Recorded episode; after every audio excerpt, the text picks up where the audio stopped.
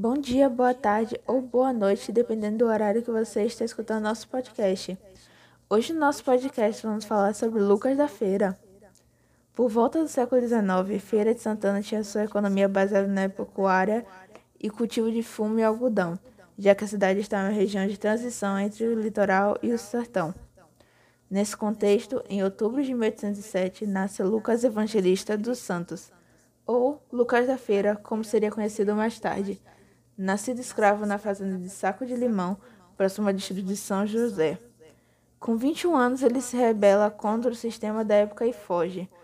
Tornou-se bandoleiro, liderou um bando com cerca de oito pessoas, e aí a história ganha várias versões, dependendo de quem conte. Há quem afirme que Lucas de Feira foi uma espécie de Robin Hood, que, indignado com sua realidade, tirava dos fazendeiros ricos para dar aos pobres, que lutava pela causa de abolição, ajudando outros escravos. Outros até afirmam que nosso personagem não fazia distinção de classes e roubava de quem achava que deveria roubar.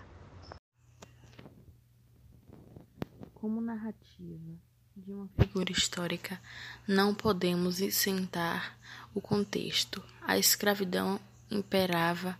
Um negro escravo que ousasse a se levantar contra aquele sistema estaria de certo decretando sua sentença de morte, e a pena de Lucas foi pautada pela moral de um judiciário elitista. Incompreendido para muitos historiadores, Lucas da Feira é o símbolo da luta escravagista. Analfabeto, perseguido pela cor da pele, não havia muitas oportunidades, além de ser resistência. 30% da população de Feira de Santana na época era de escravos. A luta de Lucas da Feira tomou um sentido social e outros escravos fugitivos viram nele um líder, a salvação. Lucas e seu bando se tornavam um problema para os fazendeiros, que pediram sua cabeça. Tinha que morrer para não virar exemplo. Foi perseguido, seus companheiros foram presos, mortos e espancados até que, por fim, Lucas foi entregue por seu compadre Cajumba, que delegou seu esconderijo. Devido a um tiro dado pelo agora ex-amigo, Lucas perde um braço, mas ainda consegue escapar.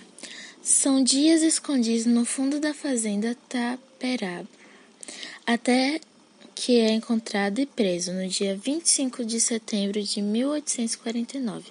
Lucas Evangelista é enforcado em praça pública.